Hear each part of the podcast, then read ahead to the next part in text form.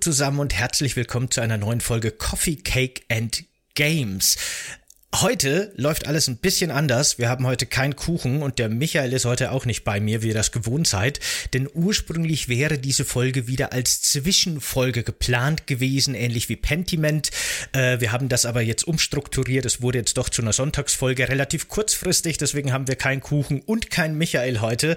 Aber ich habe sehr guten Ersatz heute gefunden, nämlich den Mr. Mörb. Hallo.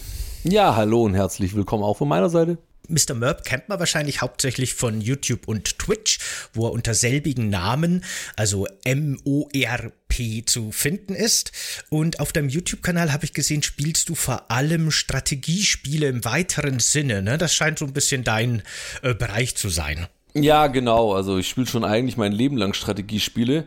Tatsächlich war der YouTube-Kanal ursprünglich gar nicht so als Strategiekanal gedacht, aber so hat er sich entwickelt.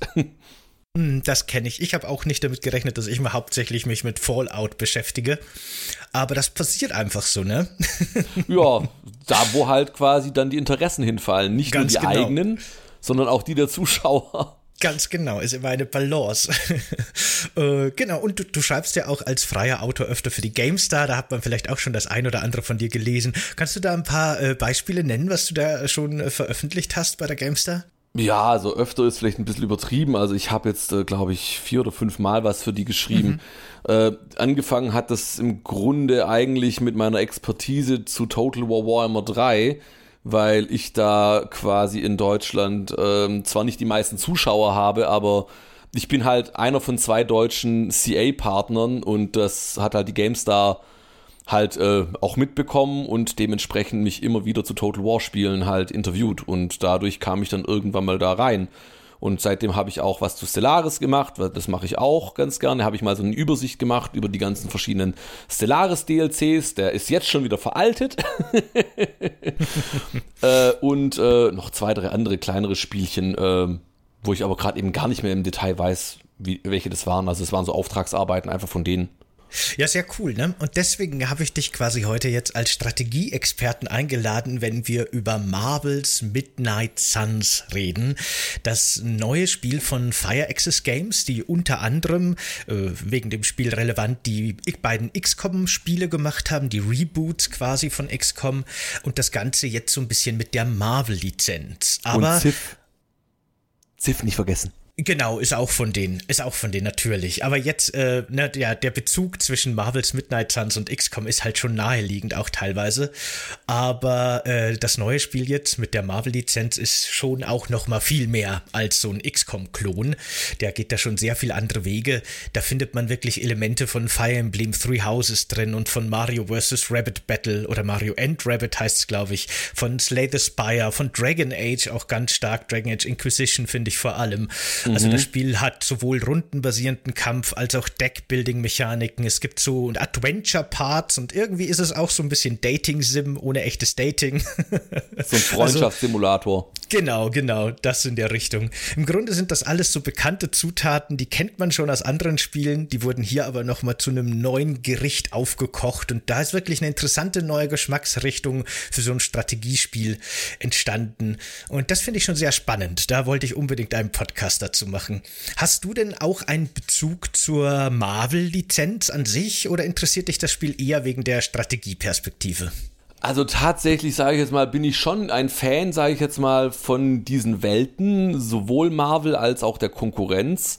Ähm, ich war jetzt nie so der große Comic-Leser, das liegt aber einfach daher, ich bin halt auf dem Dorf aufgewachsen und ich wusste, bis ich 18 war, nicht mal, dass es sowas gibt.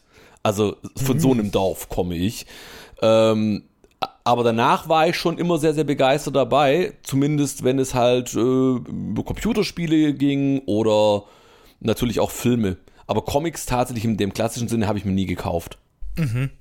Das ist bei mir eigentlich relativ ähnlich. Ich bin zwar durchaus mit Comics aufgewachsen, aber halt vor allem irgendwie Asterix, Mickey Mouse und ähm, Lucky Luke. Ich glaube irgendwie, meine Mutter dachte, das sei irgendwie pädagogisch wertvoller als die Superheldengeschichten. Deswegen hatte ja. ich äh, leider nur die. Was heißt leider, ne? Sind ja auch Supercomics. Aber ähm, das kenne ich aber auch von meinem Vater aus. Mein Vater hat diese Comics gehabt, aber Äh, dass ich, also, dass es diese Superhelden gibt, wie gesagt, war für mich halt einfach, äh, was? Sowas gibt's? Äh, kann man sich kaum vorstellen, aber war so. da habe ich auch als Kind wirklich nur eine Handvoll im Grunde davon gelesen. Aber trotzdem, so Superhelden-Fantasien und so Geschichten haben mich schon immer äh, fasziniert, fand ich schon immer cool. Äh, ich mag auch, ich habe, glaube ich, auch wirklich alles aus dem Marvel Cinematic Universe gesehen. Äh, also sowohl das äh, noch recht gute teilweise eigentlich, wie auch das richtig, richtig schlechte. Da gebe ich mir alles. also ich habe schon einen Bezug zu Marvel, aber ich bin jetzt auch nicht so Fan der ersten Stunde Leider möchte ich fast sagen, teilweise, aber ja, ist halt so gewesen. ähm, und hast du dann eigentlich auch die XCOM-Spiele gespielt, die ich am Anfang schon erwähnt habe, also die Reboots jetzt, die relativ ja, aktuellen? Natürlich, also äh, ich habe also die ganz alten habe ich nicht gespielt, weil wie gesagt kam vom Dorf, äh, wusste nicht mal, dass es diese Spiele gibt. Als ich dann erwachsen war, kam dann dieses neuere XCOM 1, das habe ich komplett durchgespielt äh, raus äh, und ähm, XCOM 2 habe ich auch komplett durchgespielt. Übrigens, Fun Fact, äh, im Livestream vor einem Jahr um die Weihnachtszeit habe ich XCOM 2 mit allen DLCs äh, zwischen Weihnachten, Neujahr, äh, Heilige Drei Könige durchgepowert. Ah, okay. Wie viele wie viel Stunden waren das dann? Oh Gott, das weiß ich gerade nicht. Ich muss mal gerade also, mal gucken. War das in einem Stream? Nee, oder? Das waren mehrere. Nee, nee, das Streams waren mehrere. Ja. Also es war ja XCOM äh, Enemy Unknown, da habe ich jetzt. Sitzt man ja schon, ne? 40, 50 Stunden leicht, wenn man sich beeilt. Genau, also den ersten Teil habe ich ja einmal durchgespielt, 62,8 Stunden sagt Steam und das zweite XCOM 2.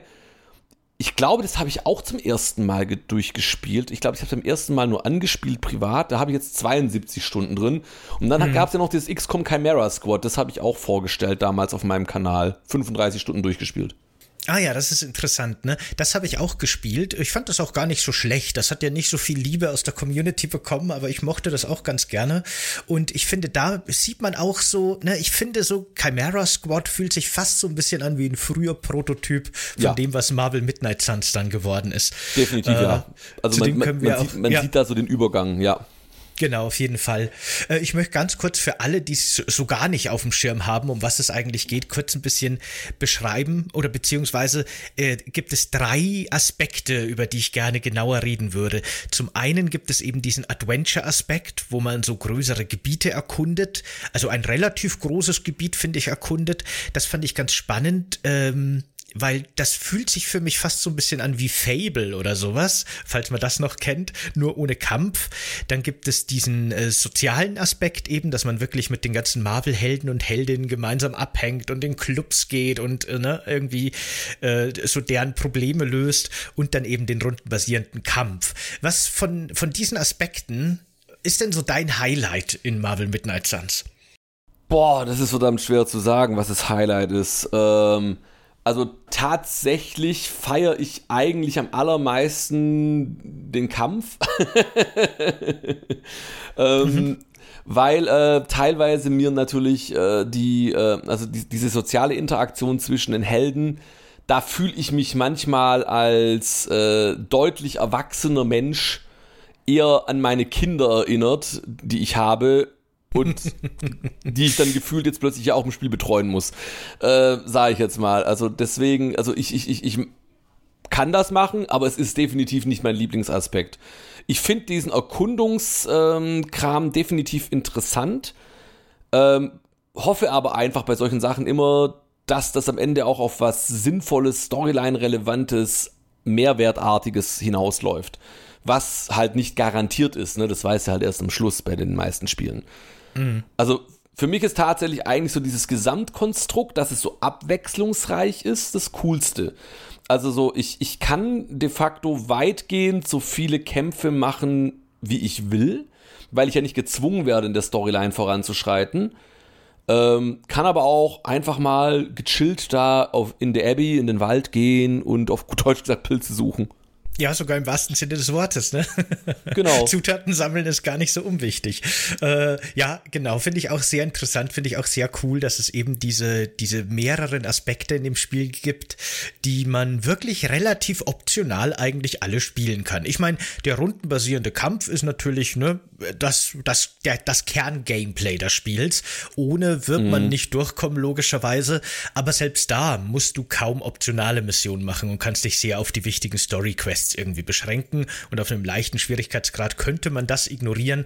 Du kannst aber genauso gut einfach kaum Gespräche mit den Leuten in deiner Abbey, in deinem Kloster führen. Du kannst genauso gut das Erkunden komplett ignorieren. Da ist das Spiel schon relativ frei, was das angeht. Äh, ja, ich weiß nicht, lass uns doch vielleicht erstmal so ein bisschen auf den sozialen Aspekt eingehen, über diese Dating-Sim. Ähm, das war nämlich wirklich ein Aspekt, den hatte ich ganz lange nicht auf dem Schirm. Ich habe das Spiel von Anfang an mit Neugier beobachtet, weil ich mir dachte, ach guck, die XCOM-Macher machen jetzt ein rundenbasierendes Spiel mit Marvel-Lizenz, so ein bisschen Deckbuilding mit drin, klingt spannend, das habe ich mal auf dem Schirm. Aber diesen sozialen Aspekt, dass man dann wirklich in, in der Third Person mit Schulterperspektive durch sein Kloster läuft. Jeder hat da so sein eigenes Zimmer, es gibt einen Gemeinschaftsraum, es gibt die Schmiede, es gibt ne, also verschiedene Bereiche, in denen sich dann die ganzen Figuren aufhalten und miteinander und mit dir interagieren. Das habe ich wirklich bis kurz vor Release eigentlich überhaupt nicht erwartet. So tief habe ich mich dann eben auch wieder nicht informiert. Und äh, da war ich schon ziemlich überrascht davon. Und das ist, finde ich, ein Aspekt, der dem Spiel schon nochmal einen, einen ganz schönen Mehrwert gibt für mich. Äh, du hast schon gesagt, ne, du erinnerst dich eher so, als würdest du die Probleme deiner Kinder lösen. Ähm, das kann ich durchaus nachvollziehen. Ich finde auch, die Dialoge sind jetzt nicht auf einem sehr hohen Niveau geschrieben. Man darf jetzt wirklich kein, weiß ich nicht, Witcher 3 oder sowas erwarten. Aber ja. ich finde die schon in, insofern zweckmäßig, dass mir die Figuren tatsächlich sympathisch wurden und dass ich wirklich einen Bezug zu denen habe. Selbst Captain America ja, mag ich Frage. in diesem Spiel, was, was schon sehr ungewöhnlich ist. ah, du, Captain America hatte bei mir einen sehr, sehr unglücklichen Auftritt. Inwiefern? Naja, der taucht halt relativ auf, so bei mir so ungefähr so nach 15 Spielstunden äh, und äh, bekommt halt also eine mega cinematische Einführung und ich will jetzt nicht so viel spoilern, also ne, der wird halt mega krass eingeführt und er ist mir halt in beiden Storyline-Kämpfen, die da direkt miteinander verkettet sind, immer down gegangen, immer down gegangen und dann ist er gleich wieder der Coole, also er, ist am Boden und ist aber gleich in der nächsten cineastischen Szene wieder der Coole, um dann in der nächsten Szene wieder down zu gehen. ähm, das war für mich echt ein bisschen drollig. Ja, das ist natürlich super. Naja. Ja, genau, aber ne, ich finde, die, die Dialoge sind nett, würde ich sagen. Ich finde auch der Hum Ich ja. weiß nicht, hast du es auf Englisch gespielt oder auf Deutsch? Nee, also sowohl als auch, äh, muss man dazu sagen. Ich war ja äh, eingeladen äh, im Frühjahr ähm, bei zu Phyrexis, also von 2K genau genommen. Ich war ja in den USA und war einer von zwei deutschen Creatoren, neben deutscher Presse, die das Spiel in den USA haben schon mal spielen dürfen und Feedback geben dürfen. Da war es natürlich komplett auf Englisch. Also ich kenne beide Varianten. Mhm. Ich finde die deutsche Synchro gelungen für eine deutsche Synchro, sage ich jetzt mal. Aber rein aus entspannungstechnischen Gründen spiele ich dann doch lieber die deutsche als die englische, weil obwohl ich fließend Englisch verstehe und fließend Englisch sprechen kann, ist mir das dann einfach dann doch too much, das jetzt dann quasi im Stream auf Englisch zu machen. Vor allem, weil ich weiß, aufgrund meiner Zuschauerstruktur, äh, das sind halt häufig auch Leute in meinem Alter, ähm, die sind halt auch nicht immer so gut in Englisch, sage ich jetzt mal. Mm, klar, das ist ja eh klar. Als deutscher Creator, wenn man das wirklich so ne, öffentlich aufarbeitet, dann ist es ja auch logisch, dass man da die deutsche Sprache eher nimmt. Ähm, ja, genau, ich habe es tatsächlich auf Englisch gespielt und äh, da kann ich zumindest sagen, ist es auch mit dem Humor zum Beispiel so. Der ist nicht immer on point, die Witze sind nicht immer gut, aber sie sind selten fremdschämig und meistens schon so ein bisschen zum Schmunzeln. Also alles in allem finde ich das wirklich eigentlich echt nett gemacht. Ne? Nicht, nicht hervorragend, ja. aber auch bei weitem nicht schlecht. Das ist wirklich angenehm. Kann man sich anhören, das meiste. Das ist richtig, ja. Aber im Grunde für mich ist es ja auch tatsächlich auch mit den Filmen so. Da ist nicht immer alles eine Bombe, sage ich jetzt mal. Ähm, klar, gibt es geile Szenen, aber die gibt es halt auch im Spiel. Ne? Also sowohl als auch. Mm, das stimmt auf jeden Fall. Äh, was ich aber echt ganz nett finde an dem Ganzen sind so ein paar von den kleinen Geschichten, die sich so entspinnen, während man so sein Team zusammensammelt und mit denen interagiert. Äh, da gibt es ein paar so Sachen, die finde ich gleichzeitig total albern, aber auch wirklich irgendwie total sympathisch und witzig, weil dann nach und nach die ganzen Heldenfiguren auch anfangen, so Clubs zu gründen zum Beispiel. Und dann gibt es ja. den Buchclub, wo dann irgendwie Blade und Captain Marvel und äh, Captain America America über irgendwelche Bücher reden und den Emo Kids Club, wo sich so die magisch Begabten treffen und so einen Werkzeugclub, wo dann irgendwie Spider-Man und, und äh, äh Daredevil, äh, Quatsch, Daredevil sage ich schon. Na, wie heißt er? Äh, Ghost Rider und äh, Spider-Man so treffen und, und äh, äh, Iron Man, um da so ein bisschen zu basteln. Und dann kann man sich am Abend, das ist auch ganz interessant, weil ähnlich wie Fire Emblem Three Houses hat jeder Tag so Abläufe quasi. Also es gibt morgens dann so ein, eine Mission und dann abends nochmal. Und abends treffen sich dann immer die Clubs und dann kann man sich immer entscheiden, zu welchem Club man geht. Und ne, das sind irgendwie so ganz bizarre Szenen teilweise, wenn, wenn dann eben Blade und äh, Captain America über die Kunst des Krieges reden oder sowas aber fand ich auch immer total amüsant eigentlich. Also das mag ich wirklich gerne, so albern das teilweise ist. Also amüsant ist es definitiv, aber es ist halt auch so ein kleiner Kulturschock, weil das ist ja eine sehr amerikanische Sichtweise, diese Clubs zu gründen. Bei mir im Stream haben sich die Zuschauer hart gewundert, so, hä, was soll denn das jetzt mit den Clubs? Und ich habe da bloß gemeint, ey Leute, das ist ein total amerikanisches Ding. Das ist halt bei denen einfach so, für die ist das völlig normal. Für uns ist das, hä? Ja.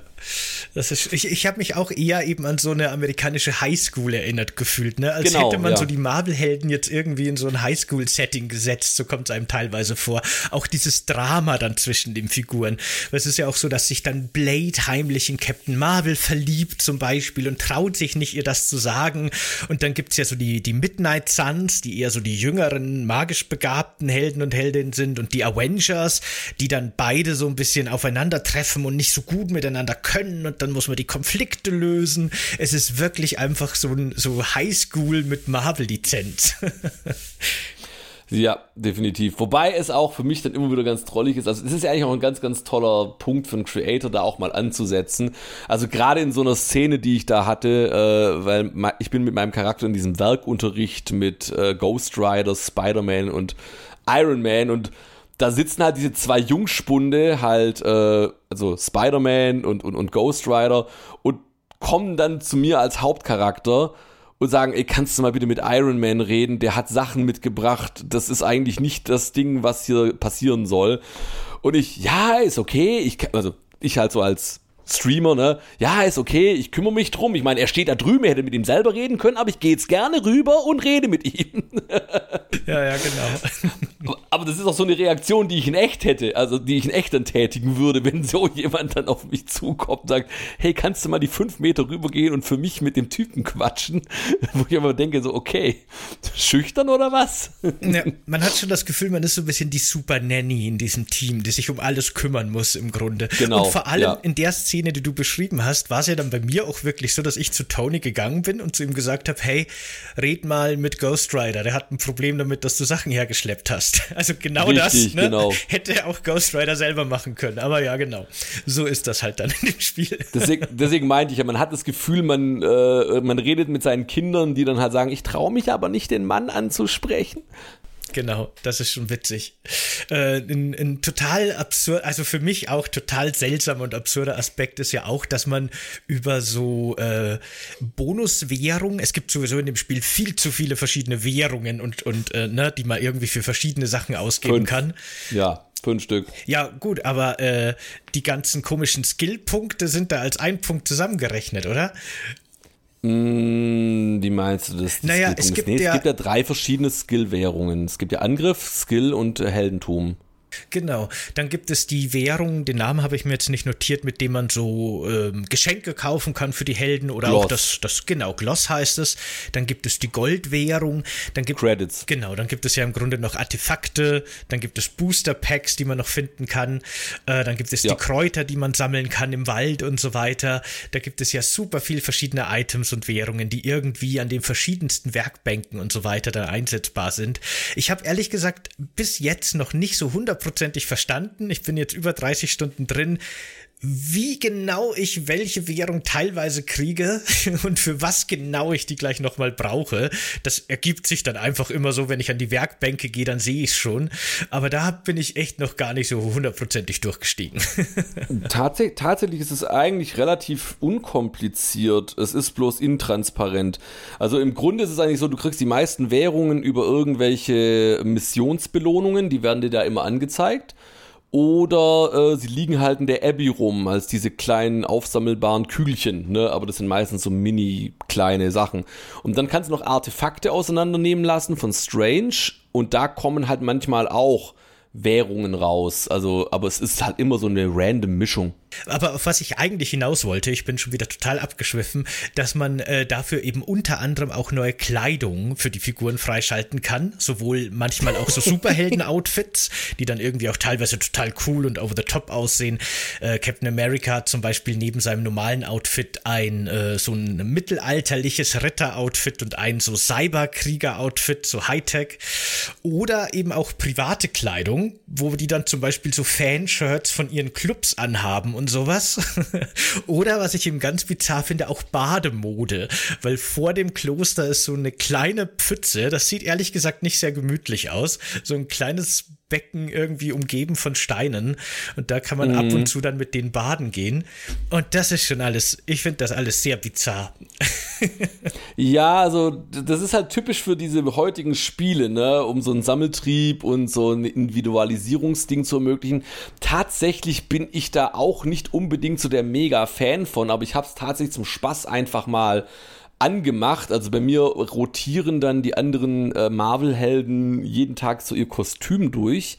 Bei mir äh, auch. Da, hab ich, da bin ich auch mit Blade zum Beispiel, der auch so ein Mittelalter-Kettenhemdanzug. Äh, auf einmal läuft er im Mittelalter-Kettenhemd rum. ja, das ist ähm, schon lustig. Für den Hauptcharakter finde ich das aber eigentlich sogar ziemlich witzig, weil, ähm, also ich habe ja mein, ich bin ja der Meinung, ich habe den großartigsten optischen Charakter aller Zeiten erschaffen. Äh, jeder lacht, wenn er ihn sieht. Ähm, er sieht de facto aus wie ein äh, 70er, 80er, 90er Jahre Glam-Mettler äh, mit Pornobalken und Sonnenbrille und Stirnband. Also ich habe den gesehen. Den kann man auf deinem Kanal bewundern, äh, oder? Das ist wahrscheinlich der gleiche. Genau. Der hat ja auch eine, genau. eine wundervolle Haarpracht. also ich wurde bis jetzt jedes Mal darauf angeschrieben, dein Ernst? Also sogar von einem GameStar-Mitarbeiter kam, dein Ernst? ja, so sieht der super. aus bei dir? Ja, so sieht er aus. So, so sehen Helden im 17. Jahrhundert aus. Ich habe mir dabei was gedacht. Die haben zu der Zeit so lange Haarpracht gehabt und unter Umständen noch ein Schnurrbart. Ähm, und daran habe ich mich einfach orientiert und habe ich gemerkt, der ist ganz, ganz schnell übertragbar in so eine Art von 80er, 90er, 70er Jahre Glam-Mettler. Einfach ein bisschen äh, drei Wettertaft auf die Haare und dann passt das schon. Aber stimmt, da sprichst du ein wichtiges Thema an, ne? Da haben wir noch gar nicht drüber geredet, weil man rekrutiert in dem Spiel natürlich so die größten Marvel-Figuren, also so Captain America und äh, verschiedene Avengers. Und dann gibt es eben auch interessante äh, unbekanntere, würde ich jetzt sagen, wie zum Beispiel Magic oder Nico, die aber auch sehr cool sind. Und dann kommt auch noch ja. irgendwie natürlich äh, Spider-Man und Wolverine, ne? so Best of dazu. Aber am Anfang darf man sich ja in dem Spiel tatsächlich selber eine Figur bauen. Eine eigene Heldin oder einen eigenen Helden. Bei mir ist es eine Heldin.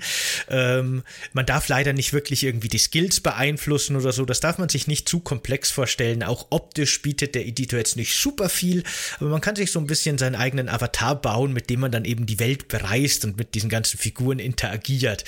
Ähm, ja, genau. Das ist schon auch nochmal irgendwie ganz nett, dass man da so ein Vehikel in diese Welt kriegt.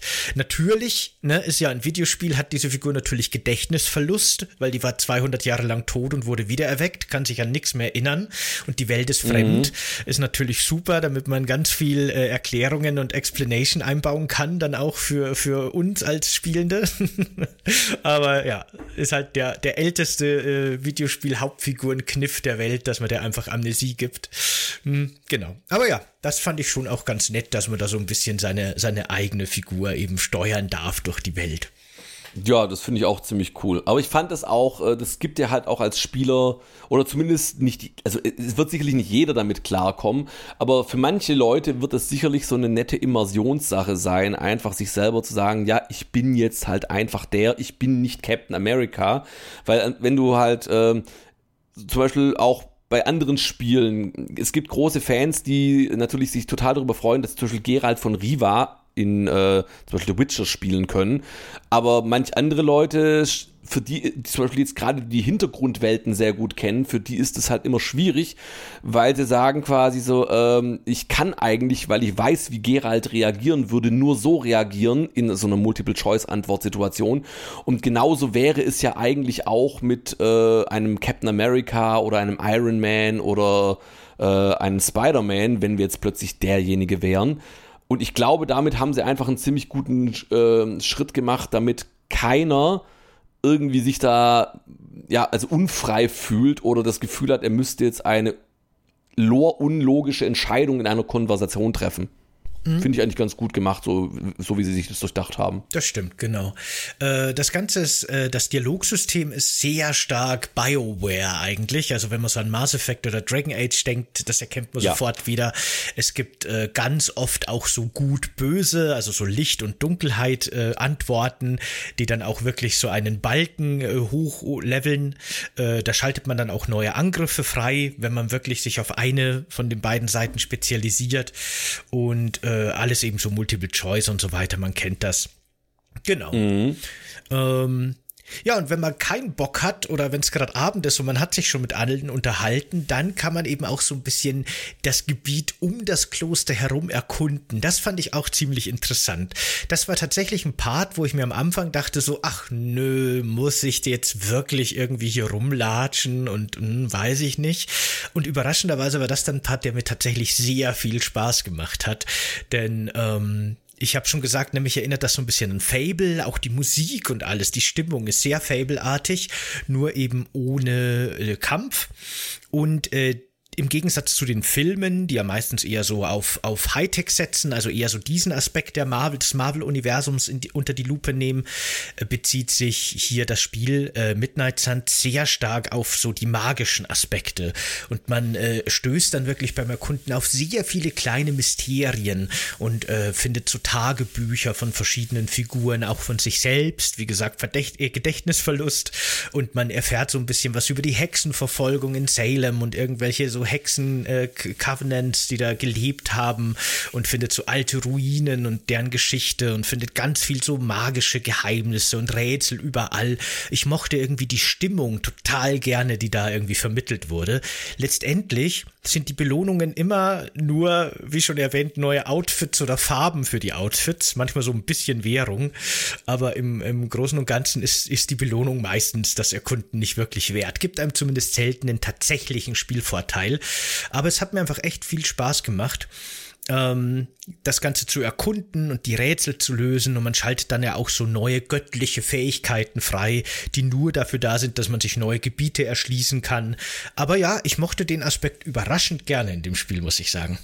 Ja, also äh, tatsächlich geht's mir ähnlich. Also ich habe jetzt mich dagegen entschieden, all diese Tagebücher tatsächlich zu lesen, weil die sind mir dann teilweise auf Dauer zu viel geworden. Ähm, weil ich dann halt häufig teilweise mal 10 oder sogar 15 innerhalb kürzester Zeit auf einen Schlag gefunden habe. Und ich habe dann immer gesagt, ey Leute, ihr könnt euch das im Video on Demand durchlesen, wenn ihr das unbedingt haben wollt. Mhm. Ähm, aber äh, ich werde das jetzt hier nicht lesen. Ähm, weil auch tatsächlich so ähm, für mich, also das ist aber tatsächlich auch der Teil mit diesem Salem-Kram, der für mich schon ein klein wenig ausgelutscht wirkt, weil ich immer das Gefühl habe, in Amerika, wenn es um Hexen geht, geht es immer nur um Salem. Und jetzt mag das an mir liegen, also es mag speziell an mir liegen und dass ich früher in der Gothic-Szene aktiv war, aber ich bin dessen übersättigt. Hm, okay. Ja, kann ich verstehen. Äh, das ist auch wirklich immer eigentlich in, in Medien, in amerikanischen Medien so. Äh, nur deswegen kennt man den Namen Salem überhaupt eigentlich. Aber ja. genau, äh, ich fand das eben alles noch ganz nett. Ich habe auch bei weitem nicht alles gelesen. Ich habe manche nur so ein bisschen überflogen oder auch weggedrückt. Man erfährt da teilweise wirklich ein paar nette, interessante Geschichten, auch zur Story des Spiels. Manchmal auch so ein bisschen Lore-Unterbau aus dem Marvel-Universum von den alten Urgöttern quasi ähm, total äh, abgedrehter äh, Scheiß, den, den man so, also ich zumindest noch nie gehört habe.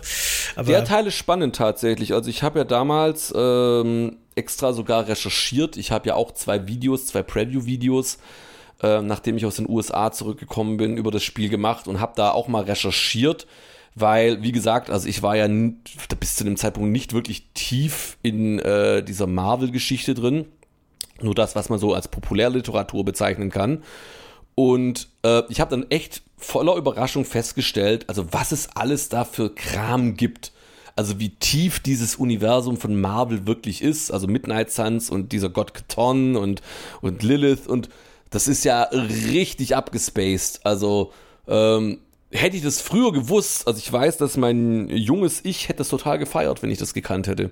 Hm, ich glaube auch. Ich finde es immer noch sehr cool. Ne? Ich mag auch, dass dieses Spiel ganz stark in so eine Lovecraft-Cthulhu-Ecke irgendwie geht, weil es geht ja eben um die Mutter unserer Hauptfigur Lilith, die von den Toten auferstanden ist und irgendwie jetzt Dämonen beschwört und den, einen uralten Gott wieder zurückbringen will und den Wahnsinn und das Chaos in die Welt bringt. Und das eskaliert mhm. auch tatsächlich im Verlauf der Story immer mehr, weil gerade am Anfang äh, verlieren wir im Grunde ständig ständig. Also wir gewinnen natürlich unsere Kämpfe, das ist Voraussetzung, aber von der Story her wird quasi ein wichtiger Punkt, ein wichtiges Element nach dem anderen verloren und wir werden immer mehr zurück in dieses Kloster gedrängt das, das habe ich nicht ganz verstanden. Einerseits wird erklärt, das ist in Salem, andererseits wird erklärt, das ist eine Pocket Dimension, die irgendwo so ein bisschen für sich existiert und deswegen schwer zugänglich ist. Weiß ich nicht genau, aber auf jeden Fall sind wir da anscheinend ziemlich sicher in diesem Kloster, während die Welt vor die Hunde geht im Grunde. Und äh, die mächtigsten Hauptfiguren der Marvel-Welt werden ein bisschen zu so Guerilla-Kriegern und Kriegerinnen. Das fand ich eigentlich auch ja. ein ganz cooles Setting. Man ist eben nicht super überpowered. Ne, ich meine, man hat ja auch Captain Marvel in, in, in seinem Team, die ja, was ich so mitbekommen habe, so quasi das Superman-Pendant im, im Marvel-Universum ist. Die sollte eigentlich easy mit allem alleine fertig werden. Aber äh, durch den Einfluss von dieser Lilith sind quasi auch ursprünglich normale Menschen, die hat quasi Hydra übernommen, so stark geworden, dass auch die eine Herausforderung sein können. Und äh, das ist im Grunde das Setting. So wird ein bisschen erklärt, warum man überhaupt in rundenbasierende Kämpfen gegen irgendwelche normalen Hydra Goons kämpft mit ihren Gewehren und Schlagstöcken, weil das ja teilweise genau, vom ja. Machtverhältnis gar keinen Sinn machen würde ansonsten. Ja, ja, das wird relativ früh am Anfang so beiläufig erwähnt. Ähm, also es ist wirklich nur beiläufig. Ich glaube, es ist ein Halbsatz, wo wo, wo glaube ich, mitten im Kampf stattfindet, so nach dem Motto, dass Lilith daran schuld ist, was du gerade eben erklärt hm, hast. Das genau. Ist, das ist, geht bei vielen Leuten wahrscheinlich auch unter. Ich glaube, das ist irgendwie Iron Man, der sagt so, Moment mal, sind wir nicht drei der stärksten Helden im, Mar äh, im Marvel-Universum? Sagt er natürlich nicht, aber ne, auf der Welt. Sollten wir nicht irgendwie viel leichter mit denen hier fertig werden? Und ich glaube, das ist so ein bisschen die Erklärung dafür. ja, genau. Genau, und ich glaube, ich glaube, es ist Strange oder Banner, die dann sagen, das liegt irgendwie an Lilith oder sowas in der Art und genau. Weise. Ja. Ja, genau. Äh, ja, dann lass uns doch gleich zu den Kämpfen übergehen. Im Grunde so ein bisschen zum Gameplay-Kern. Ähm, das fand ich auch sehr interessant, dass hier so ein bisschen Runden also Rundenmechanik, wie man das so ein bisschen von XCOM kennt, aber halt ohne Deckung und so, schon ein bisschen anders. Und so ein Deckbuilding-Spiel zusammengeführt werden. Man hat hier im Grunde Karten, die man auf die Hand kriegt. Und äh, diese Karten repräsentieren immer Aktionen für die verschiedenen Figuren, die man auf dem Spielfeld hat. Man kann immer drei Figuren auswählen, die dann auf so eine Mission gehen. Und man zieht dann auch wirklich nur Karten aus den Decks dieser Figuren. Es kann aber quasi sein, dass du zum Beispiel jetzt nur nur Spider-Man-Karten kriegst und dann kann in diesem Zug auch wirklich nur Spider-Man ziehen. Es gibt jetzt keine Beschränkung oder so, wie viele Karten du von einer Figur spielen kannst. Es gibt insgesamt immer drei Karten, die du pro Runde spielen kannst. Dann gibt es noch, äh, also meistens einen, aber manchmal durch, durch spezielle Effekte mehrere Moves, die du durchführen kannst. Da kannst du deine Figur bewegen über Spielfeld. Und dann gibt es noch die Möglichkeit, dass du Karten neu ziehst, auch das beschränkt. Und es gibt dann später noch Items, die du quasi vor einem Kampf ausrüstest, um die einzusetzen. Und das sind so die Mechaniken, die einem zur Verfügung stehen. Und mhm. ich habe eben wirklich am Anfang so ein bisschen mit XCOM gerechnet, ne? so vom, vom Gameplay her. Und Haben alle. Ja, genau. Ich auch. und da liefert ja Midnight Suns schon was ganz anderes, wo ich im ersten Moment erstmal so ein bisschen reinkommen musste, weil ich echt nicht so ganz verstanden habe, wie das funktioniert. Wenn man es dann mal verstanden hat, ist das aber, finde ich, schon ein ziemlich cooles und spaßiges Kampfsystem. Wie ging es dir? Definitiv. Ja. Also ich kann da sogar noch was dazu beitragen, weil das ist etwas, was äh, den allermeisten Spielern oder Leuten, die einem beim YouTube-Video oder Streaming zuschauen, wenn man das spielt, das haben die halt nicht mitbekommen. Ich habe das damals gesagt bekommen in der Präsentation von Phyrexis. Die haben gesagt, sie haben sich überlegt, ob sie dieses XCOM-Kampfsystem übernehmen sollen und sie kamen relativ schnell zu dem Ergebnis, nein, weil ein Iron Man oder eine Captain Marvel versteckt sich nicht wie in XCOM hinter einer Mülltonne von einem Goon, der auf sie mit einer Uzi schießt. Das wäre einfach unstylisch, total unpassend und deswegen haben sie das gesamte System über den Haufen geschmissen und lieber so ein offenes Kampfsystem gemacht. Und deswegen gibt es auch zum Beispiel keine Schleichmissionen, das machen die auch relativ früh schon. Klar, als Captain Marvel da äh, bei dieser Mission, wo man zum ersten Mal auf Faustus trifft, die Decke wegreißen, sie sagt quasi, ich schleiche nicht.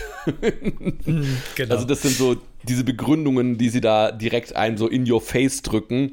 Das passt einfach nicht zu diesen Helden. Hm, das stimmt.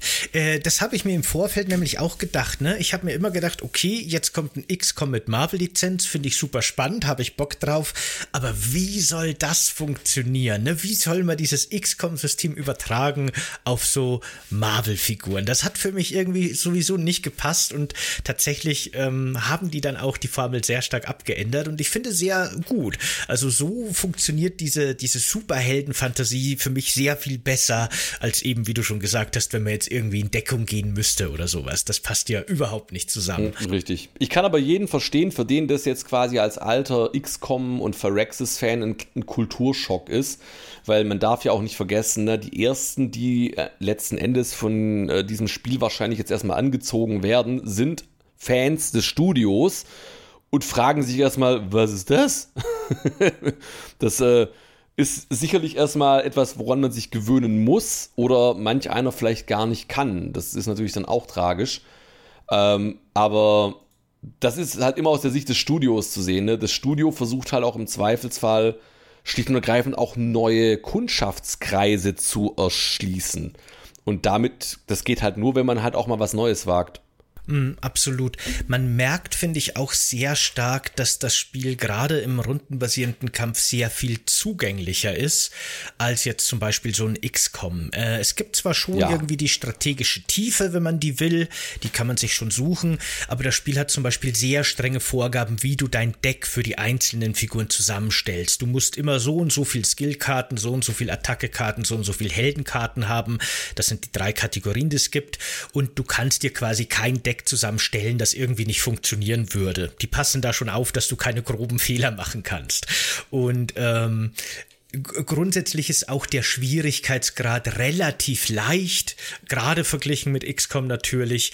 Äh, man muss die höheren Schwierigkeitsgrade tatsächlich erst freischalten und man kriegt die nur, wenn man gut genug ist auf dem Schwierigkeitsgrad, auf dem man gerade spielt. Man kriegt dann in der Mission so Sternebewertungen und du musst eine gewisse Anzahl von Sterne sammeln, damit du höhere Schwierigkeitsgrade freischaltest. Da kriegst du dann ja. auch mehr Erfahrung und so weiter.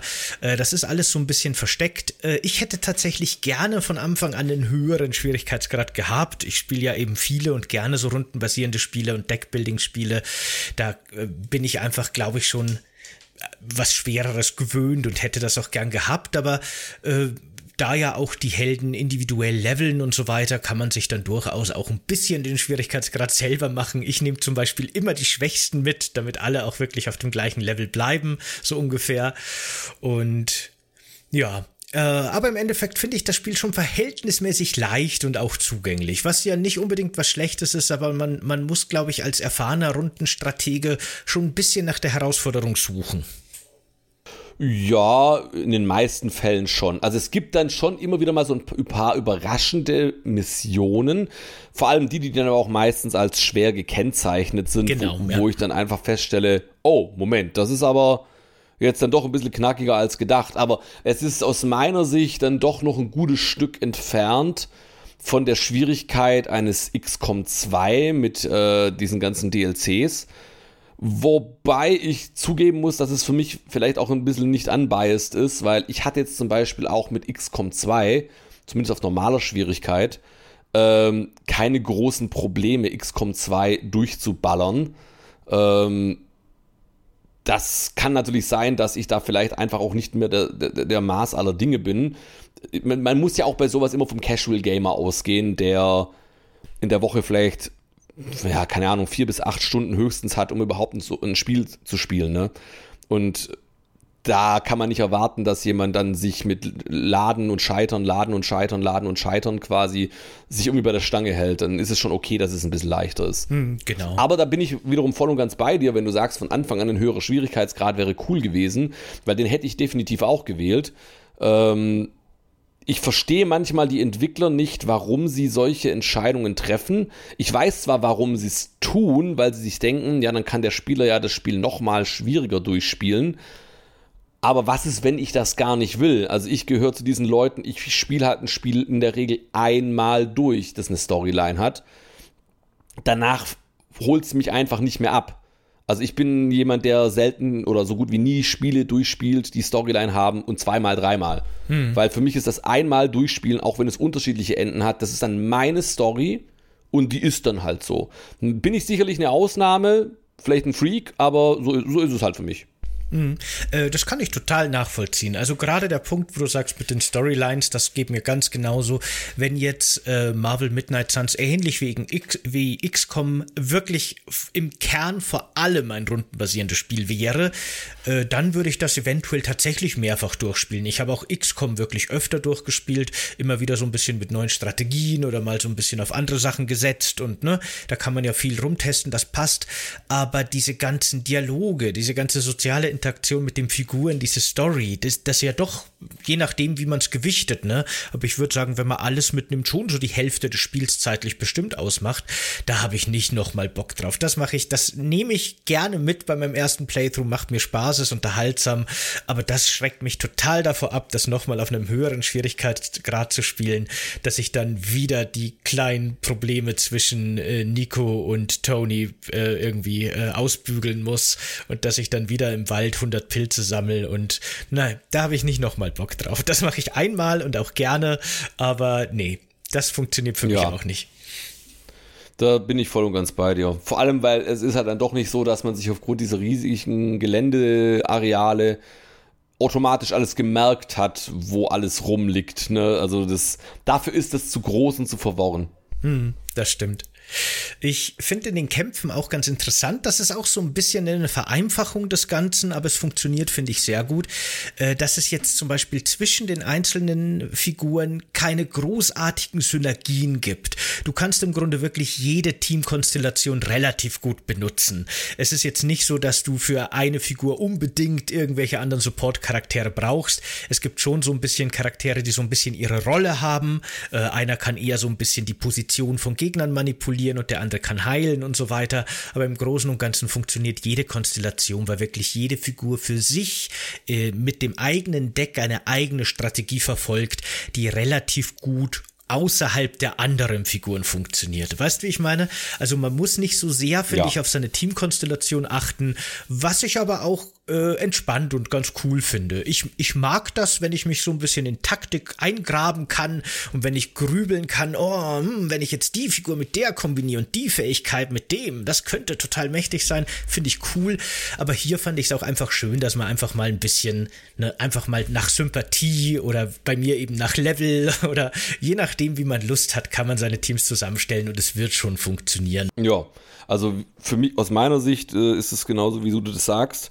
Ähm, es ist halt auch relativ klar, warum sie das so machen mussten, weil äh, so wie sie sich halt dafür entschieden haben, wie man halt Karten ausspielt, ne? also man kann halt drei Karten halt pro Turn ausspielen normalerweise.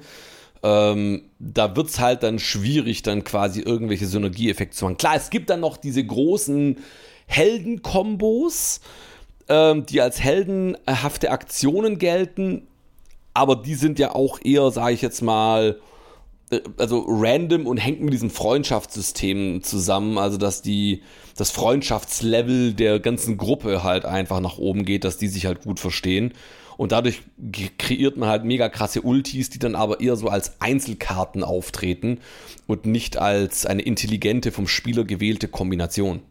Hm, genau, da ist es ja auch wirklich ganz egal, welche der beiden Figuren jetzt irgendwie interagieren in dieser Combo. Äh, da macht dann jeder so seine, seine Schlagfolge. Man sieht währenddessen nicht mal die andere Figur. Das ist so eine actionreiche Sequenz, wie der Gegner verprügelt wird. Erst von der einen Figur, dann von der anderen. Und dann kriegt er halt super viel Schaden.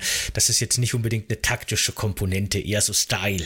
Und Style ist nochmal ein wichtiger Stichpunkt, weil Style hat das Spiel, finde ich, verdammt viel.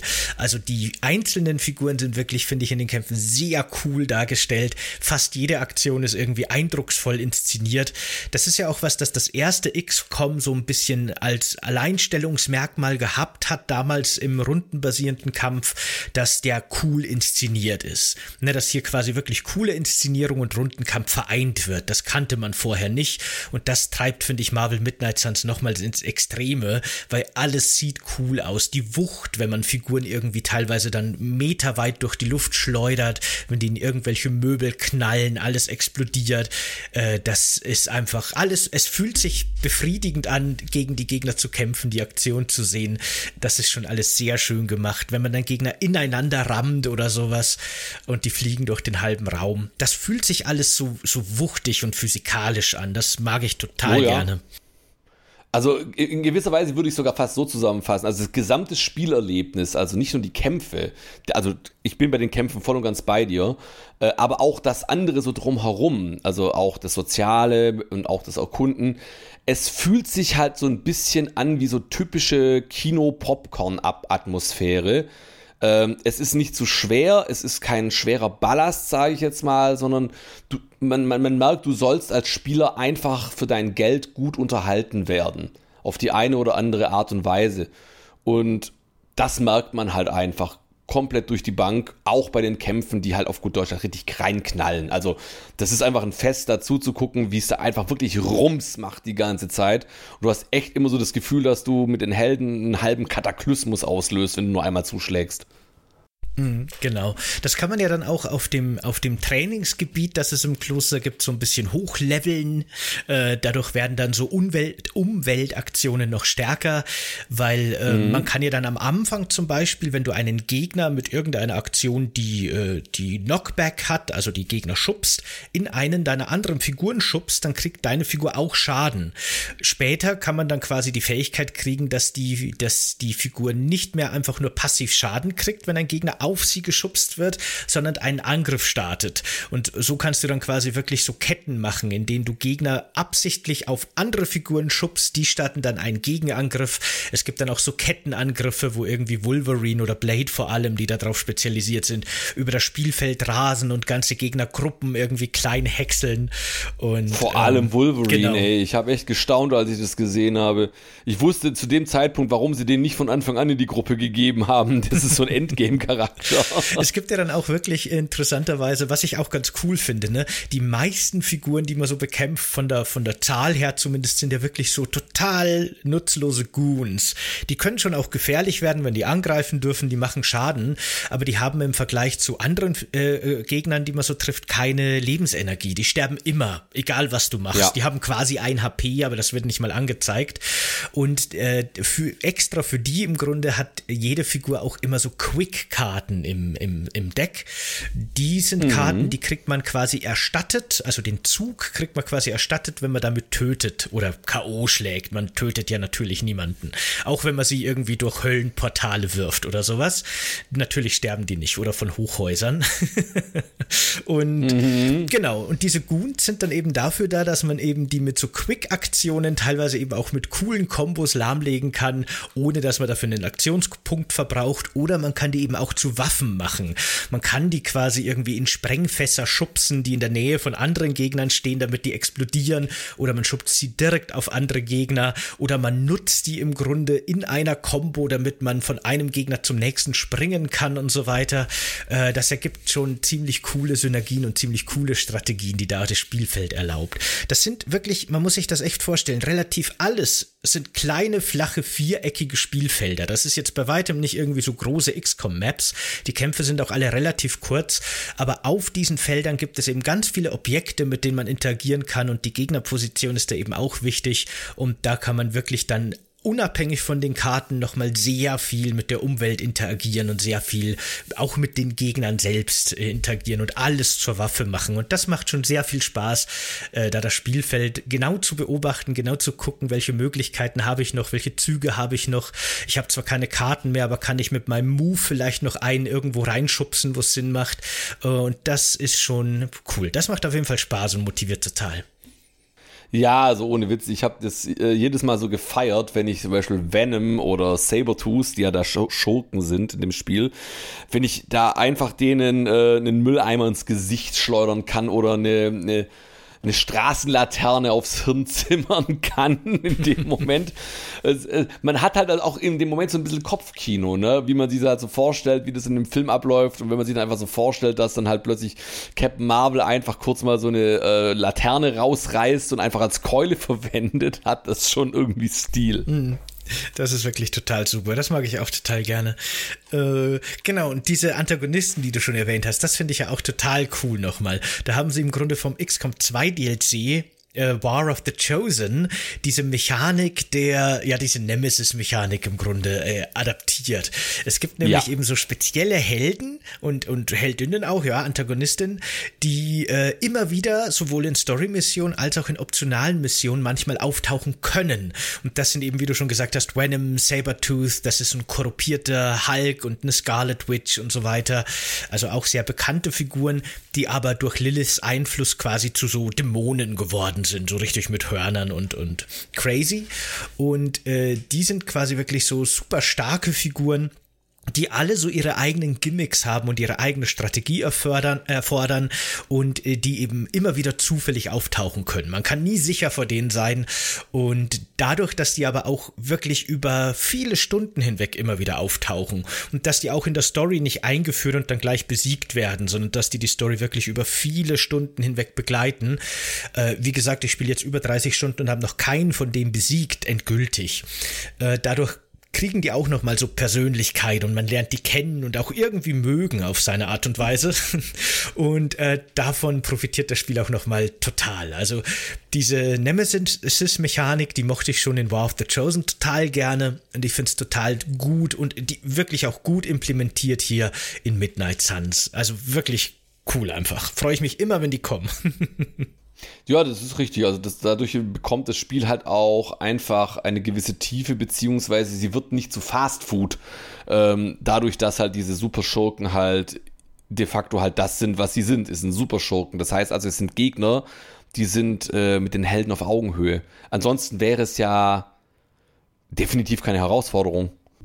Und das Spiel schafft es dadurch eben auch interessant zu bleiben. Nach den ersten paar Stunden war meine Sorge wirklich so ein bisschen, dass vielleicht das Kampfsystem, auch wenn es kurzweilig ist, auch wenn die Kämpfe nicht lang dauern, auf Dauer vielleicht ein bisschen zu monoton werden könnte. Aber das Spiel lässt sich tatsächlich über viele, viele Stunden hinweg schön langsam immer mehr Sachen einfallen, wie es doch interessant bleibt. Eben zum Beispiel diese, diese super Schurken, die dann immer wieder auftauchen können.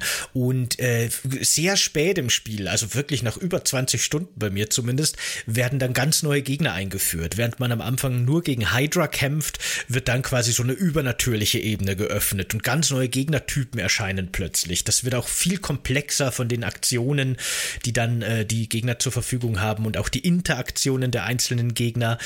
Und äh, das Spiel lässt sich da wirklich Zeit damit, so einzelne Elemente, auch so Upgrade-Optionen und sowas einzuführen.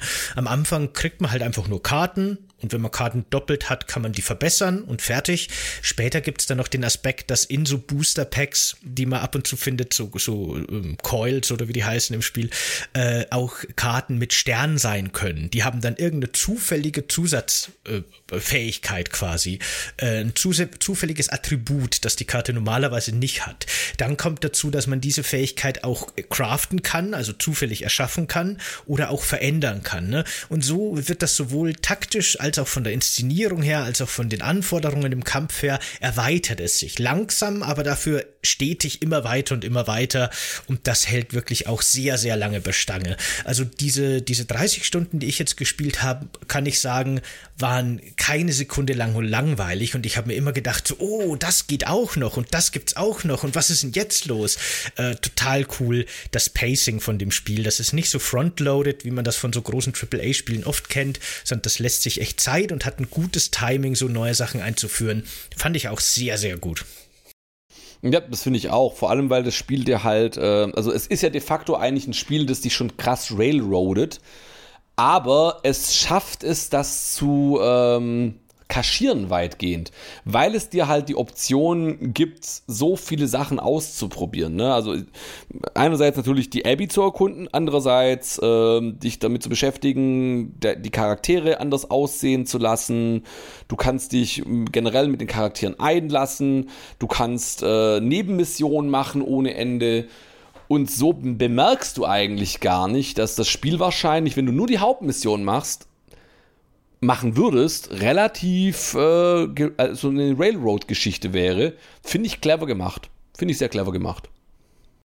Ja, hat mir auch wirklich gefallen. Also ich muss eh wirklich sagen, so ein bisschen als Fazit schon mal kann ich an der Stelle sagen, äh, eigentlich dachte ich wirklich, dass äh, Mario and Rabbit 2 so ein bisschen mein rundenbasierendes Highlight dieses Jahr wird. Ich habe mich auf das Spiel gefreut, weil ich den ersten wirklich gern mochte. Der hat eine überraschend tiefe Spielmechanik, die man so einem Mario-Spiel vielleicht gar nicht zugetraut hätte. Mag den zweiten auch wirklich sehr gerne, finde ich auch wieder gut. Aber Marvel Midnight Suns ist wirklich so ein bisschen als Überraschung Überraschungshit für mich. Also wie gesagt, ich habe das schon auf dem Schirm gehabt, aber ich war skeptisch, ob das gut funktionieren kann. Ist da wirklich aus dem Nichts gekommen und hat mich wirklich, wirklich begeistert bis jetzt. Ich bin noch nicht durch, ne? Kann ja sein, dass hinten raus dann vielleicht doch irgendwie die Luft raus ist, aber die ersten Stunden, die ersten 30 Stunden, jetzt bin ich sehr begeistert von dem Spiel. Und wenn nicht Elden Ring Anfang des Jahres rausgekommen wäre, das für mich schon nochmal so was ganz Besonderes ist, wäre das für mich, glaube ich, tatsächlich fast so ein Game of the Year Kandidat. War auch ein schwaches Jahr, okay, aber trotzdem ein Spiel, das mir schon sehr, sehr, sehr gut gefällt, auf jeden Fall, muss ich sagen. Ja, definitiv auch. Also wie gesagt, ich, ich war am Anfang ja auch erstmal so auf einem ganz anderen Trip. Und als ich dann in den USA war, war es so, äh, also ich, ich, ich, ich kam da schon dahinter, als diese Präsentation war, dass das kein XCOM ist. Und ich ging dann äh, in der Pause, also bevor wir dann spielen durften, wir durften dann sechs Stunden danach spielen, dann zu meiner 2K-Betreuerin, äh, äh, die uns da mitgenommen hat. Und ich meinte, das ist doch Fire Emblem meets XCOM meets irgendwie Rollenspiel. und sie grinst mich an. Ja, genau. ja. Also, äh, das war auch erstmal etwas, wo ich erstmal verdauen musste. Und ich glaube, das geht einfach gerade vielen Leuten so, dass das äh, eventuell gerade eben noch so ein bisschen so ein Fragezeichen für manche Leute ist. Und ich denke aber, das wird sich hoffentlich mit der Zeit legen, weil klar, wenn man jetzt total auf ein XCOM aus war, dann wird man davon wahrscheinlich auch nicht abgeholt werden, befürchte ich. Weil ähm, dann, da, da ist man schon quasi gebiased. Aber wenn man äh, offen dafür ist, wenn man einfach nur quasi ein Rollenstrategiespielen spielen will oder sogar Marvel-Fan ist, ich glaube, dann ist es ein ganz tolles Abenteuer. Hm, auf jeden Fall, würde ich auch sagen. Gibt es von deiner Stelle noch irgendein Thema zu dem Spiel, das du gerne ansprechen würdest? Weil sonst würde ich sagen, machen wir den hm. Zack für heute zu schon. Nö, eigentlich nicht tatsächlich. Also ich bin einfach selber nur sehr gespannt, wie das Spiel noch weitergeht. Ich habe es ja auch vor, noch weiter zu, äh, zu streamen und ich weiß gar nicht, also wann ich das mache. Ich werde es wahrscheinlich sporadisch immer wieder so einfließen lassen. Ähm, aber ich, ich, also es ist eines der Spiele, wo ich einfach nur sagen muss, die, das würde ich auch privat spielen. Ich genieße das einfach gerade eben. Das ist, das ist einfach etwas, was mir saumäßig Spaß macht. Mhm. Und ich kann nur hoffen, dass es jedem, der das spielen will, genauso geht. Ja, genau, das kann ich, das kann ich so unterschreiben. Mir ging es auch so. Ich habe das natürlich für den Podcast jetzt schon ein bisschen forciert, dass ich noch möglichst viel Stunden unterkrieg, aber ich habe es auch einfach aus, ne, ich hätte es privat wahrscheinlich kaum weniger gespielt. ja, insofern kann ich mich dem anschließen.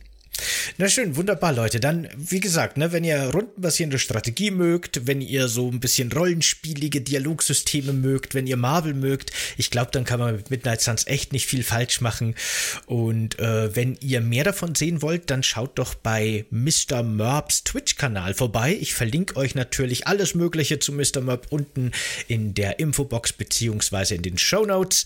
Wenn ihr diesen Podcast hier gerade auf YouTube seht beziehungsweise hört, dann lasst uns gerne ein Like und ein Abo da und ihr könnt auch gerne in den Kommentaren uns schreiben, was ihr von dem Spiel haltet, was ihr von der Folge haltet.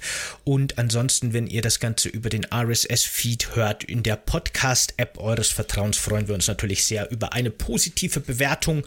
Vielen Dank, dass du heute mit dabei warst, Mr. Merb. Äh, hat mich sehr gefreut, mit dir über Marvel äh, Midnight Suns reden zu dürfen. Gerne doch. Dankeschön, dass ich da sein durfte. Gerne. Und äh, ja, wir hören uns dann hoffentlich beim nächsten Mal wieder, Leute. Ciao, macht's gut. Tschüss.